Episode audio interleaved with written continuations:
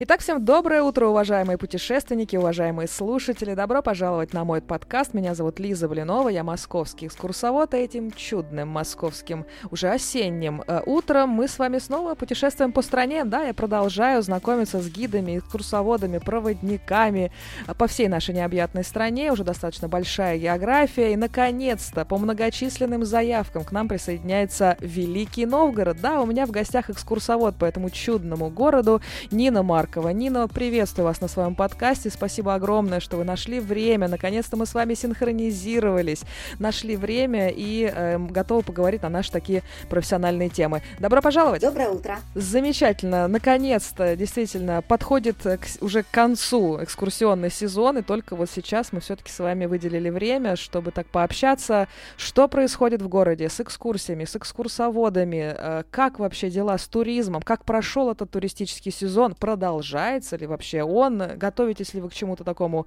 вдохновляющему. В общем, все это меня невероятно э, сегодня интересует. Готовы пообщаться? Конечно, готова. Замечательно. И начинаем мы, конечно, с самого главного, первого заглавного вопроса. Как же так получилось, что вы вообще этим занимаетесь? Как долго вы вообще в профессии? Что привело вас? На самом деле я занимаюсь этим э, очень недавно, хотя уже э, мой возраст э, такой довольно-таки приличный. Буквально два года, как я занимаюсь и провожу экскурсии. И э, раньше я работала в сфере культуры. Э, и в дополнительном образовании, и всегда мечтала изучить как можно глубже и лучше историю своего любимого города, древнего города. И мне всегда на это не хватало времени, но очень хотелось углубиться в историю, не по верхушкам скакать. Я поступила на курсы экскурсоводов чисто для себя, для того, чтобы просто общаться с этими прекрасными людьми, с нашими сотрудниками научными.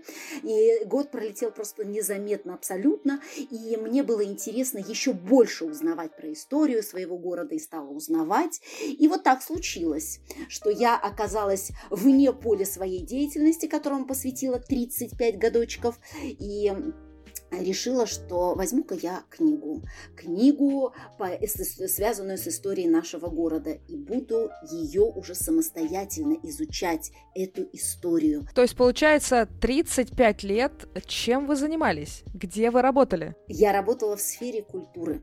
Я была э, режиссером, педагогом по актерскому мастерству и сценической речи. Я была председателем Комитета культуры и молодежной политики администрации Великого Новгорода. Я была директором э, театрально-концертного агентства, которое объединяло в себя театр, э, драмы, э, киноцентр, филармонию новгородскую областную и Дом народного творчества. И вот так, после такого опыта работы, я переключилась. Сколько культурных объектов э, в Великом Новгороде? Может быть, это культурная столица? Кто знает? И, э, слушайте, а как вообще ваши знакомые, э, ваши домочадцы отреагировали, что, знаете, вы теперь не филармониями будете заниматься, а вы теперь будете по улице ходить? Раньше-то все в тепле, а теперь вот на улице. Как вот они к этому отнеслись? Домочадцы прекрасно. Как не видели меня дома, так и не видят.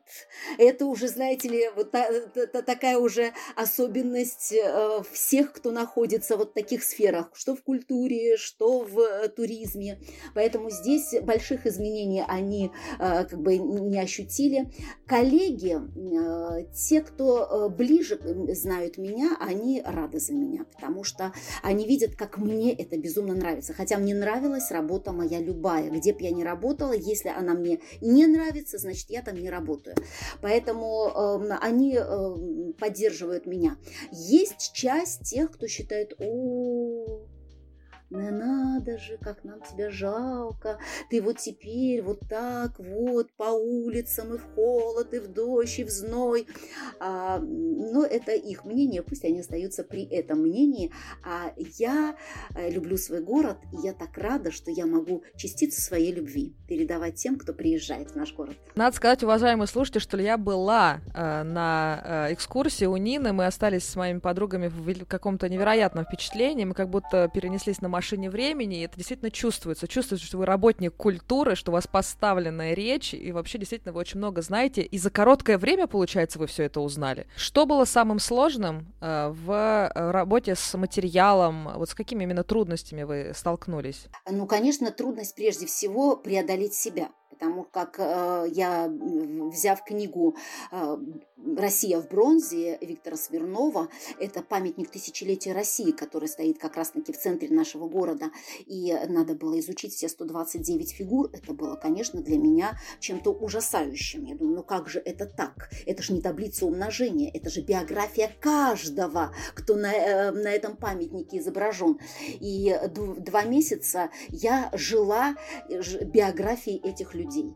Вот э, я и утром, и поздним вечером, я с ними разговаривала. Я иду гулять со своей любимой собакой Хаски. Два часа мы с ней гуляем, и я мысленно кажд... про каждого говорю. О, это вот как раз военные, их 37.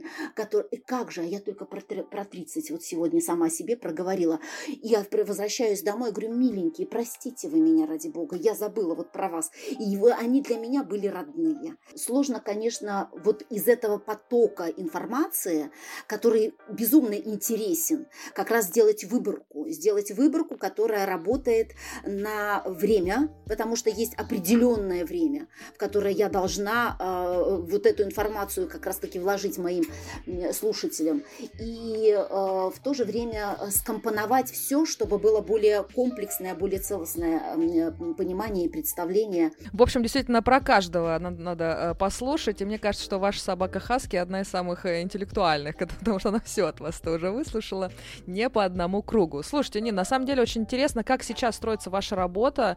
Э, много вообще туристов? Э, с кем вы сейчас работаете? Кто ваш слушатель? Да, туристов много, и сезон действительно был очень такой насыщенный.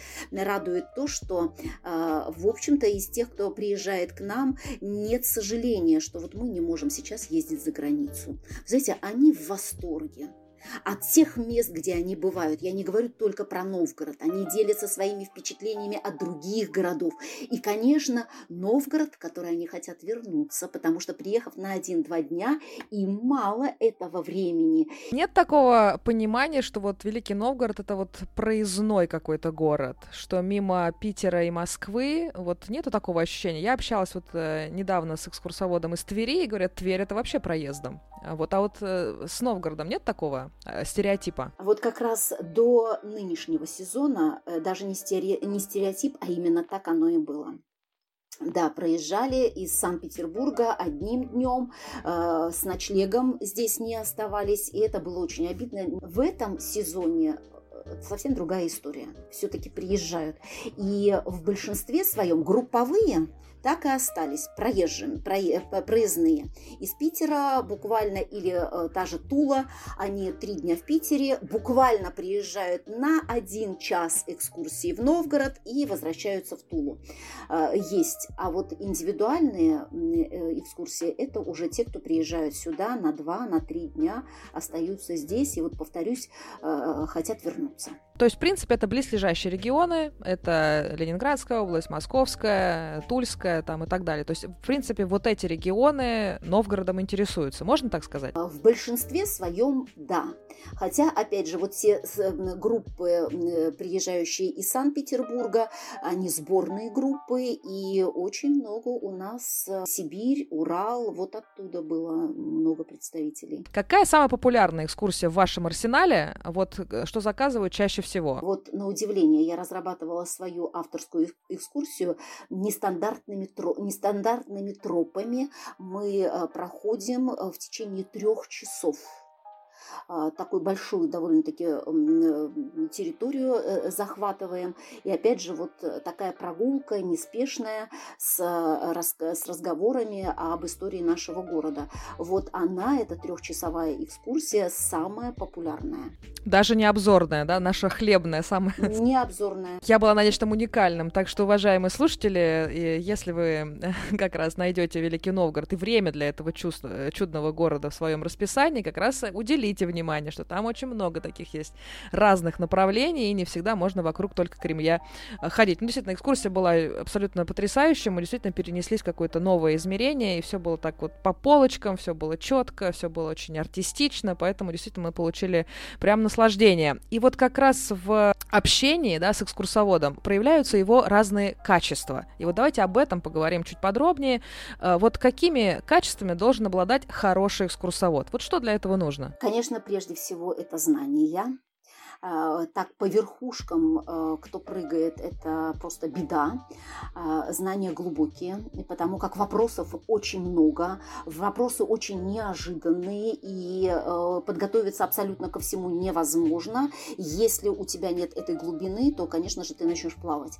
И безумно важно это любовь к тем людям, с которыми ты идешь навстречу. Ты должен их любить, какие бы они ни были, а они бывают разные. И, конечно же, эмоциональность а, вот э, то, чем ты будешь заряжать. Вот они тебя заряжают, а ты заряжаешь их. И надо вызвать вот ту эмоцию, которая не оставит равнодушными э, людей. Знания знаниями, цифры, наверное, цифрами. Но самое главное – это послесловие, послевкусие, после этой экскурсии.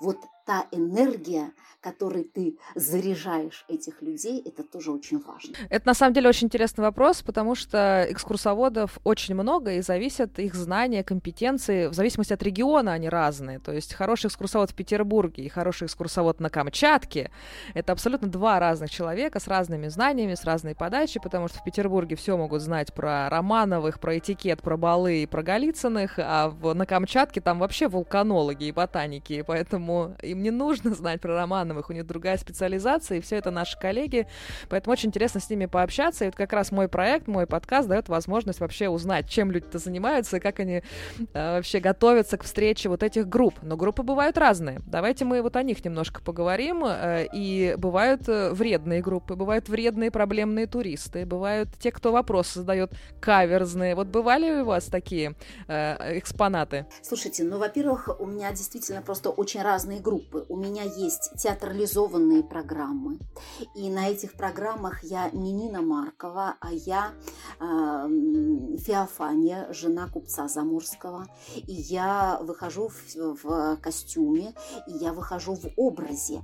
И у меня не экскурсия как экскурсия, а как театрализованная интерактивная программа.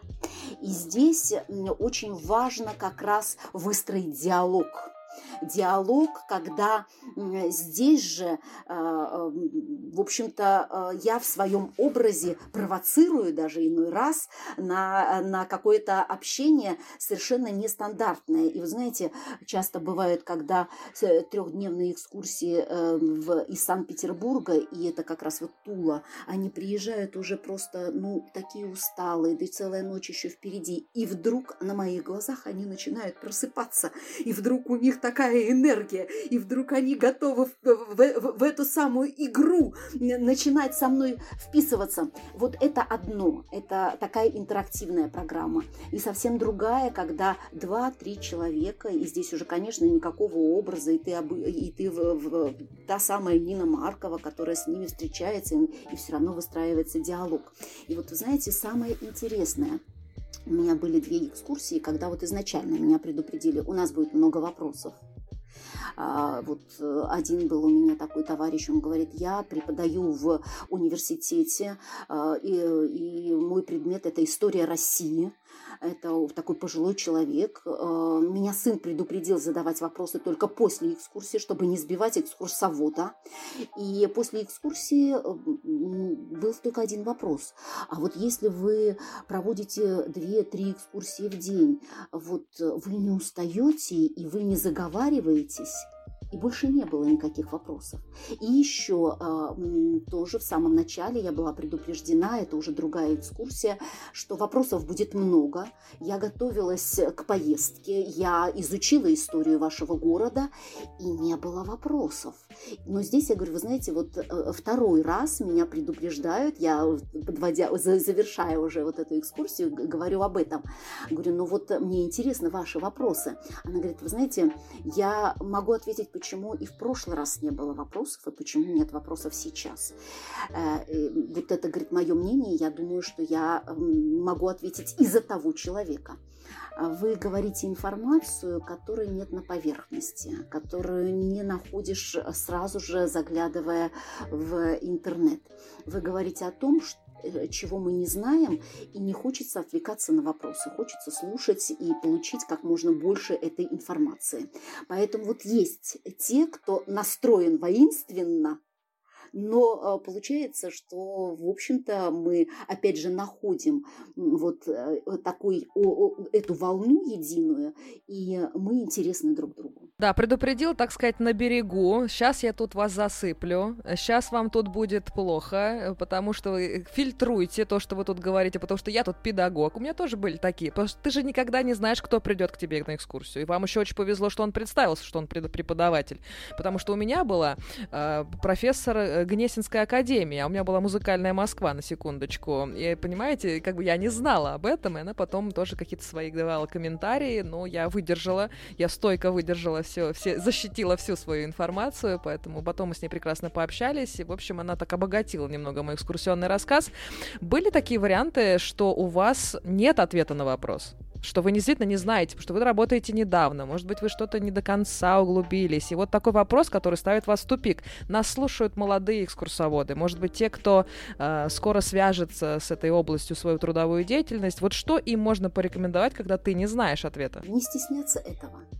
Ну да, не знаю. И спасибо вам за этот вопрос. И век живи, и век учись. И давайте вместе мы с вами, вы и я, мы выясним этот вопрос. А у вас есть мой номер телефона, мы можем ведь созвониться с вами и на эту тему продолжить еще общение. Не надо стесняться. Как сказал классик, не надо стесняться, не тушеваться, не паниковать. Это правда, это правда. Действительно, не начинать это вот с три короба чего-то выдумывать. Э, спасибо, мы, мы, мы подумаем об этом, вернемся вот. Ну вот я недавно общалась с экскурсоводом из Тутаева, он говорит, отправил всех в храм, потом загуглил. тоже вариант. Э, прекрасный, тоже передаем лучи добра. Прекрасный, кстати, разговор состоялся, и всех приглашаю это дело а, послушать. Слушайте, вот э, порекомендуйте также путешественникам, вот те, кто собирается в Великий Новгород, я уверена, что после выпуска таких будет очень и очень много, а надо вообще брать экскурсию? Вот насколько это необходимо? Или можно прекрасно попутешествовать и походить по центру города без экскурсии, все прекрасно разобраться? А, только экскурсия. А, можно, да, конечно, можно и аудиогид взять, но не будет вот такого погружения, и все равно ты пройдешь по верхушкам, и ты не сделаешь нужных акцентов. Или, или очень много времени для этого потребуется, чтобы понять, э, какой объект был главным, какая история была главной. Э, ну и, конечно, вы не повстречаете Феофанию, да, вот эту жену-то э, купца. Не удивляются в такси, когда вы едете на группу, как вы выглядите? Или вы где-то там в лесу переодеваетесь? Ну зачем же в лесу? У нас есть Э, изба, красная изба. Сейчас объединили красную избу с Русью Новгородской, поэтому у нас есть место, где мы вот так преображаемся и уже выходим в образе. Да, просто я э, общалась тоже с купчихой Тюменской, с Мариной Сафиной. Может быть, тоже знаете, она вообще так прям флагман, мне кажется, этого города. И вот она действительно постоянно объясняет таксистам, почему она так выглядит. Она тоже очень так эффектно а, одевается. Она потом говорит, ну я уже актриса, ладно, я не уже не экскурсовод, я не буду вам это объяснять каждому встречному поперечному, значит, что я вожу экскурсии, отвечать на вопрос, а что у нас вообще в Тюмени смотреть. В общем, действительно, я актриса, и она всем говорит, и все как бы уже это дело прощают. Ну, в общем, здорово, что у вас есть какие-то разные такие, на разную аудиторию направленные программы, и вы можете как-то этим делом э, варьировать. И вот давайте мы как-то подытожим вот эту нашу часть рассказа. Э, вот э, хорошая экскурсия, на ваш взгляд, это какая? Хорошая экскурсия, ну, э, к сожалению, такое иногда бывает, э, когда на моей экскурсии нет спящих. А такое бывает, к сожалению. Э, когда для меня хорошая экскурсия, когда э, я смогла зацепить каждого, если это большая группа. Потому что, к сожалению, очень часто бывает, что кто-то отвлекается. Мне надо вот так, чтобы все были в едином вот таком вот, в единой теме. И прощаюсь с группой, один ли это человек или это 35-40 человек, и они аплодируя, ну, это большая группа аплодирует, э, один-два, конечно, мы спокойнее расстаемся, они желают вернуться. А вы проводите экскурсии только вот по Новгороду, да, и по Кремлю, или как это э, сейчас в плане доступа, в плане аккредитации, то есть вот, например, нас э, слушают молодые люди из Великого Новгорода, которые хотят, например, э, стать экскурсоводом, и ну, нужно понять, собственно, с чего начинать, с курсов, я думаю, это точный ответ, но вот в плане аккредитации, как это все работает? В разных храмах по- по-разному, в Кремле вот тоже по-разному. Вот поясните нам вот эту путаницу, тем более в следующем году вот у нас аккредитация экскурсоводов обязательная. Вот давайте в, на эту тему поговорим. Та система, что была у нас в Новгороде, это прежде всего курсы экскурсоводов. Это в течение года. Э, затем э, сдаются экзамены. Надо сдать э, три эм, объекта. Прежде всего это Кремль в любом случае. Ну и дальше на выбор, что ты для себя можешь выбрать. После этого уже становишься внештатным сотрудником музея и э, имеешь право водить экскурсии.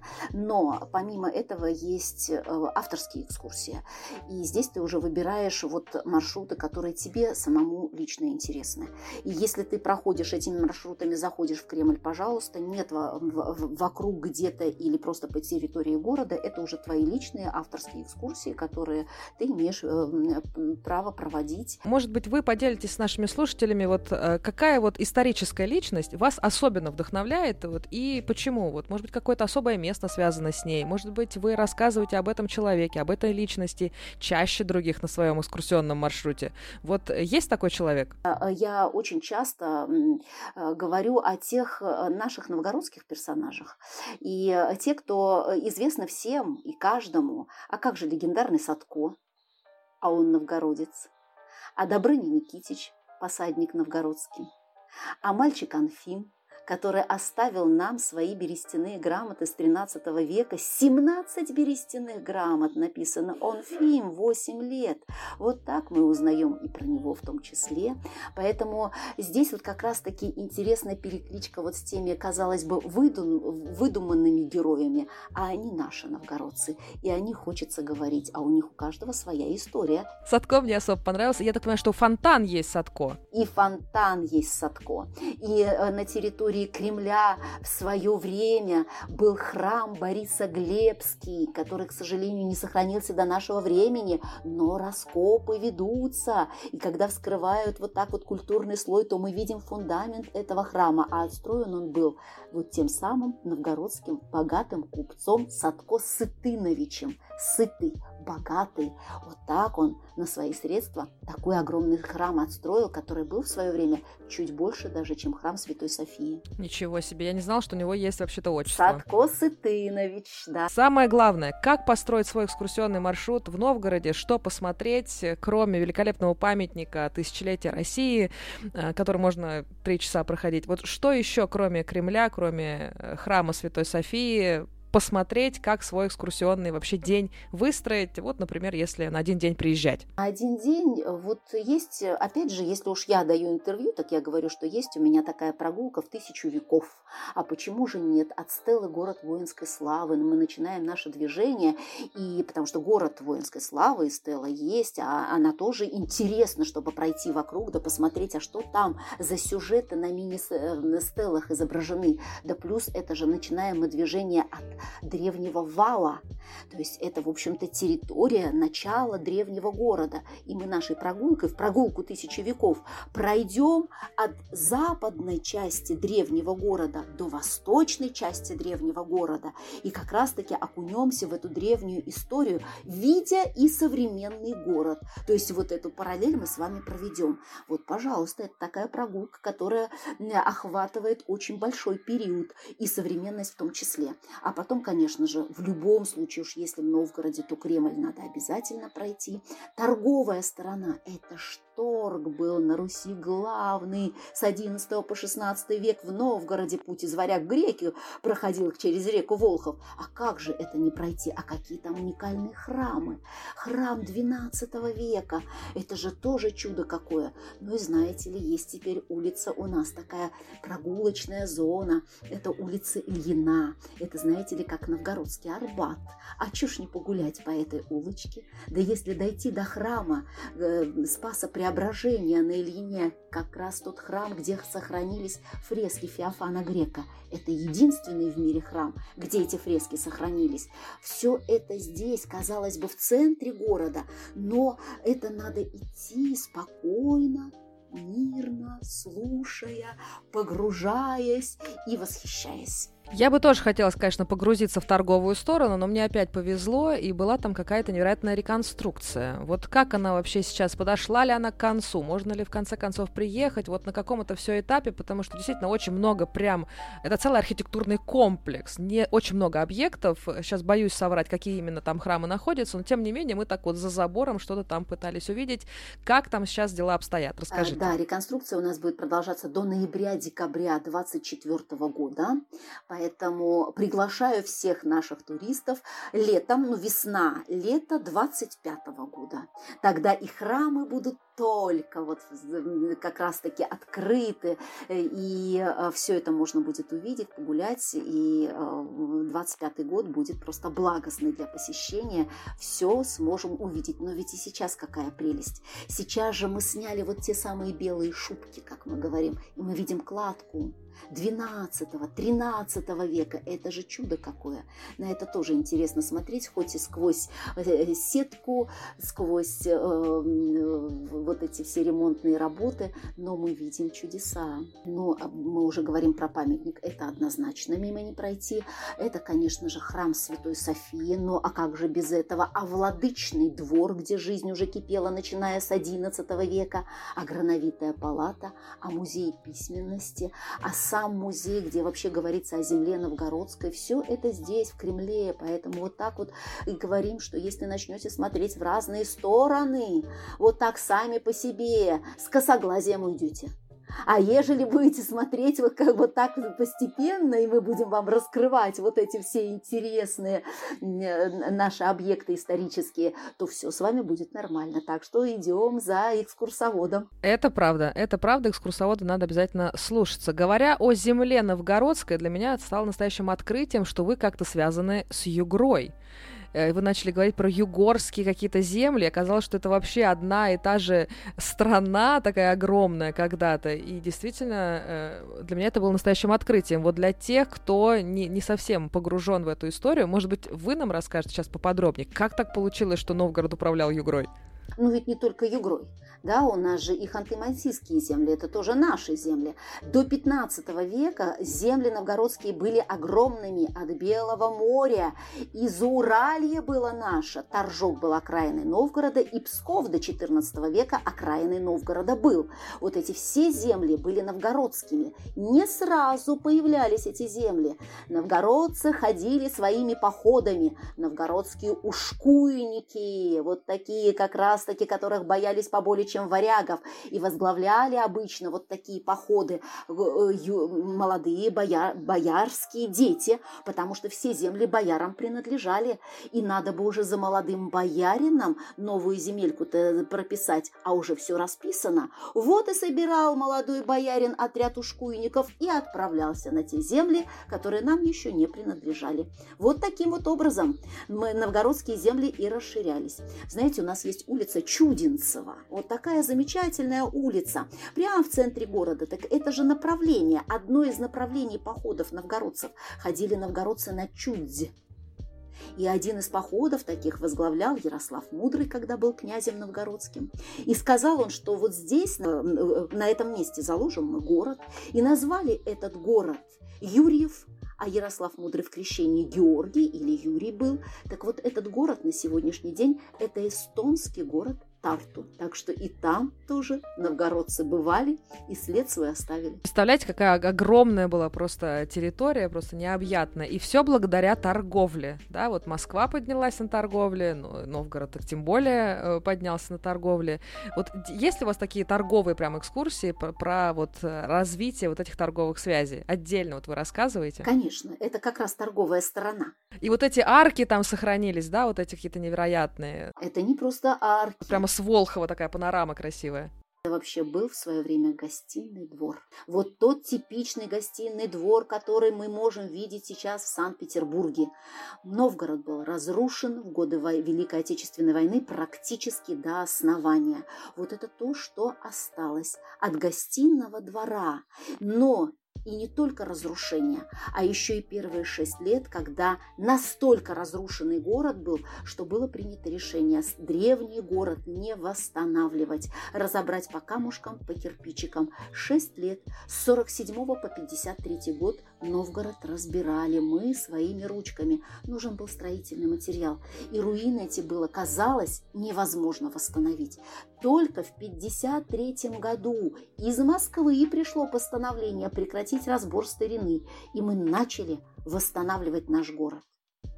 Но за это время, за 6 лет, много что разобрали. И часть гостиного двора разобрана была и в эти шесть лет в том числе. Так что даже многие при, э, наши туристы, кто при, приезжают из Санкт-Петербурга, не узнают в этой красивой аркаде то, что называлось гостиным двором. Э, говоря про разобранное, разрушенное и про вообще печальные страницы э, Новгорода, нельзя не упомянуть тот факт, что на знаменитом памятнике тысячелетия России нету Ивана Грозного.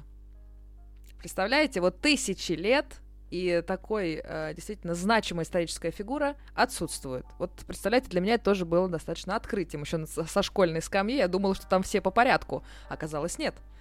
Что случилось? Ну, что сказать. Нашептали Ивану Грозному, что новгородцы э, что-то затеяли против него.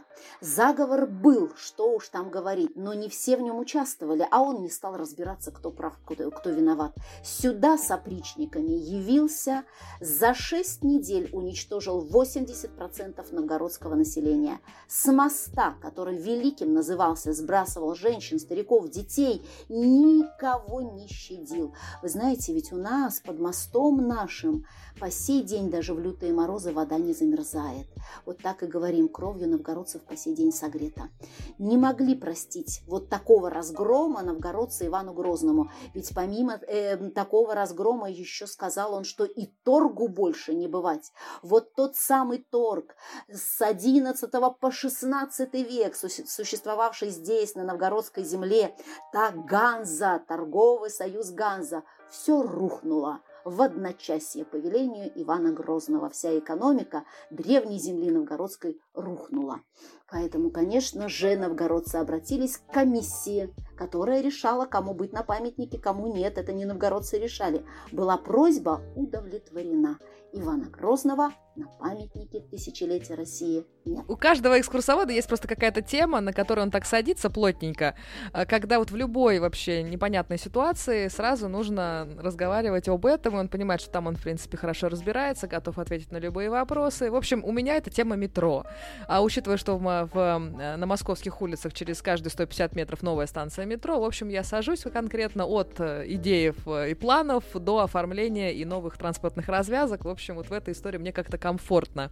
Поэтому я все туда свожу. Вот у вас есть такие темы, такие козырные? Ну, а у меня опять же все связано с историей. И а почему же не рассказать, а как у нас вообще демократия выстраивалась в древнем-то Новгороде? Ведь у нас же и князей новгородцы сами приглашали, и посадников, это как мэр по-нашему, новгородцы выбирали, и архиепископов мы, мы выбирали тоже сами. Да ведь и каждый раз э, э, э, с князьями одни отношения, с посадниками другие, с архиепископами третьи.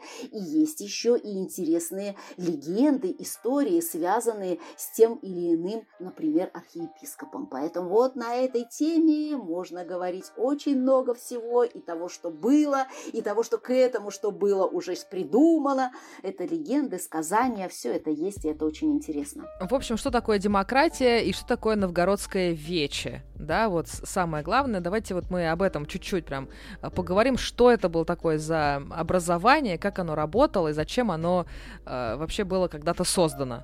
А это вот как раз того времени, это далекий 12 год, 1136 годочек, когда новгородцы взяли и изгнали своего князя Всеволода. Не понравилось, как он к простому люду от, относится. А у нас это как национальная особенность была наша такая. Надо ко всем уважительно относиться. И сказали новгородцы, князь больше не главный, будем его приглашать. И ежели нравился, он у нас княжил со своей дружиной. Ежели нет, мы говорили, не хочем тебе, поиди куда хочешь. А. И уходил он со всех наших новгородских пятин. Вот так они называли земли-то, которые вот туда до Ханты-Мансийска-то доходили. Вот так. И получается, что только тот, кто э, люб нам, тот у нас здесь правит. Нет, прощаемся с ним. А во всех других городах князь был главный. И э, князь-то был, и, присут... Э, и присутствовал на многих встречах, переговорах, но уже не свое мнение передавал, а то мнение, которое решалось на вече. А вот на вече под звон вечевого колокола новгородцы собирались. А как, э, думаете, решались вопросы на вече? В колокол били? В колокол это чтобы всех собрать. А так-то криком решали. Криком решали, кто громче кричит, тот и прав. А ежели бывали такие вот еще уловки, ежели понимали, что голосов не хватает, так шильников выбирали. Раздавали маленькие шила, до поры до времени шило эти в кармашике хранили, а как только понимаем, что голосов не хватает, шильники начинают свое шильное дело, подойдут, кольнут, кого кольнули, тот крикнул. Его голос нашу копилочку засчитали. Вот таким вот образом у нас это называлось выборные технологии. Вот так и решались вопросы. Ничего себе, а когда голоса не хватали, так еще и кулаками махали на том мосту. А это нет немножко другое. А мы-то кричим, например, торговая сторона, а все-таки строго на глаз выбирают, а побеждает Софийская. Нам же ведь надо куда-то свою энергию-то деть. Куда?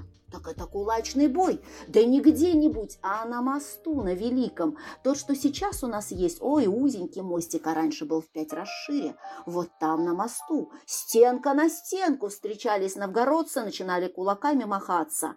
И вот так вот и бились, чуть что с моста друг друга сбрасывали. На глазах и торговой, и софийской стороны все за этими боями наблюдали. Вот таким образом бои проходили. Так что свою энергию мы вот так выплескивали в кулачных боях. Такой вот интерактив. Представляете, вот в Москве обычно что-нибудь поджигали и смотрели, как горель. Это тоже, как бы, знаете, красивое зрелище. Ну, у нас кулачные бои, конечно, тоже были а, в части. Слушайте, какая невероятная тысячелетняя история прямо на каждом, на каждом шагу. Но чтобы еще не было заблуждения, что только криком и кулаками вопросы решались, нет. Решение на вече после того, как оно принято, все-таки уважаемые купцы да бояре доносили до нашего владыки. А это владычный двор, это как раз-таки в самом Кремле, правда, мы его раньше детинец называли, а не Кремль. Так вот там владыка, выслушав все, принимал решение. Он благословлял вот это решение на вече, значит, оно принимало силу, или не благословлял, идите дальше, вновь решайте на вече. Поэтому последнее слово уже у нас все-таки было за нашим владыкой. А вот как его-то выбирали, это же тоже особая история новгородская. Как раз-таки здесь уже тех, кого э, сулили, вот кто думали, что достоин быть э, новгородским архиепископом, их имена писались на тонкой шкурке жеребца. И вот эти имена выкладывались в храме Святой Софии. И выбор-то делал слепец, который ничего не видит, или ребенок маленький, который читать не может. И новгородцы читали, вынесли первое имя Михалка, понятно. Вынесли второе имя Федор, понятно. А Иоанн имя осталось в храме. Невероятно, конечно. Вот это выбранные технологии, вот это избирательная комиссия, вот эта демократия вот такая вот была. Конечно, такая вольница, как она не могла пон понравиться Ивану Васильевичу. Конечно, он не взлюбил-то Новгородска за такой нрав свой. За организацию. Но, тем не менее, очень интересно окунуться вот в те технологии, да, на, получается, несколько э, веков назад. Очень, конечно, интересно. Поэтому, уважаемые друзья, все контакты Нины будут в описании э, к этому э, аудио, так что заходите, бронируйте, вдохновляйтесь. Действительно, это очень-очень э, интересно. Э, и вот для тех путешественников, которые, э, ну, как-то послушали нашу беседу и сказали, да там одни храмы, да там вот эта вся соборная история, мне она как-то далека. Вот расскажите этим скептикам, что еще посмотреть в Новгороде такого интересного, не связанное с церковной вот этой архитектурой. Может быть, какие-то новые пространства открываются, новые э, точки притяжения, вот куда им следует э, пойти. Э, вообще у нас, э, мы говорим о том, что на сегодняшний день Новгород – это прежде всего город-университет, университет имени Ярослава Мудрого. Э, есть прекрасная сейчас локация, это техническая школа, где действительно можно и побывать, и провести там время, и окунуться уже в современность, потому как буквально недавно прошел в Новгороде чемпионат высоких технологий, и это будет уже традиция, и будет, будут проходить эти чемпионаты, предполагается, ежегодно именно в Великом Новгороде. И а, наш губернатор Андрей Сергеевич очень заинтересован в том, чтобы действительно молодежь не выезжала из а, Новгорода в Санкт-Петербург и Москву, а наоборот приезжала бы молодежь сюда, в Великий Новгород. Ведь и первая школа на Руси появилась у нас в Великом Новгороде Ярославом Мудрым, открытая 300 мальчишек сразу одновременно обучались собирались в храме Святой Софии. Вот так. Какая-то была локация, куда мы ходили вечером. Только я не пью сама, но мои эм, э, друзья э, употребили. Вот я не помню название этого места, но это какой-то, какая-то фабрика алкогольная. Что это такое? Вот напомните. Я думаю, что вы были э, в ресторане «Завод». Точно. Я ведь этого не знала, но угадала, попала в точку. Да, потому что у нас есть э, завод по производству как раз и вин, и, ну, алкогольного, э, алкогольных напитков. И, в общем-то, это тоже как одна из линий сувенирной такой продукции. Это действующий завод, и как раз-таки на территории э, завода, вот, ну, так, не то, что внутри завода, но это часть тоже вот той территории, которая заводу принадлежит.